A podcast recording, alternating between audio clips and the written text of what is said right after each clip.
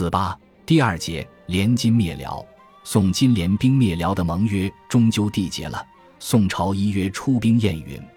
此时，辽国在金国的步步进逼下，已经奄奄一息。赵宋上下也以为收复燕云指日可待。于是，宋徽宗士气高昂地派出数十万大军，两次攻打辽国南京、幽州。可是，是不如人意。又或者，宋军根本就是外强中干。三朝北盟汇编卷五记载：宣和四年三月某日，代州奏的金人编牒，内容是：晋白水坡积散契丹放鹅行帐，天佐皇帝脱身北走，本国军马已到山后。可见辽国给金国灭亡只是时间的问题。宋朝眼前的辽国正是百年未见之弱，憋了多年的赵宋君臣，自然是摩拳擦掌。大有追打落水狗的心态，于是宋徽宗命童贯为河北、河东路宣抚使，屯兵于边以应之，且招与幽燕。说到童贯，相信大家都不会陌生，他是引荐辽人马直的那个宦官，也是《水浒传》里面的那个枢密使。在小说中，他带领八十万大军攻打梁山坡，却中了好汉们的十面埋伏。被杀得只身逃回汴京。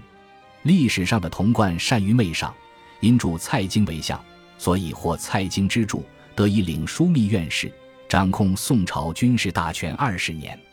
当时童贯名满天下，百姓将他与蔡京、王府、梁师成、朱冕、李彦五人并列，号为六贼，恶名自然昭彰。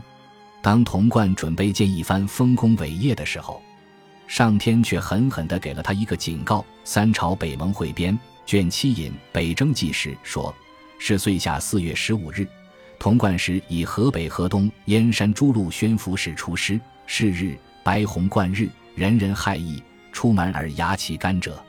白虹贯日，即白色长虹贯穿太阳。古人认为这是主天下将有异动，是人主遇害的兆象。当年大刺客聂政刺杀韩奎时就出现过，牙起甘蔗就是主将牙起折断，主大军出师不利，上天示警，军心也随之动摇。潼关只好虚应一下，过一个月再出师。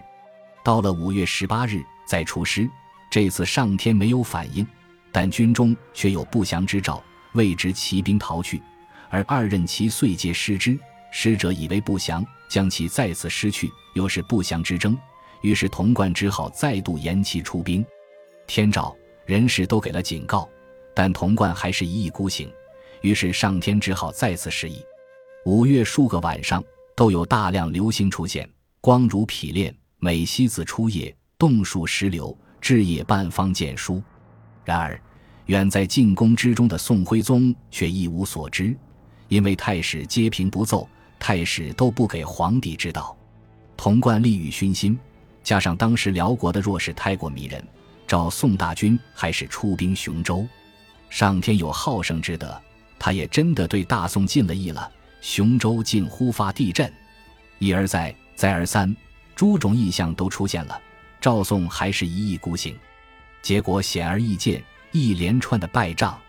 辽人击败前军统制杨可士于蓝沟店。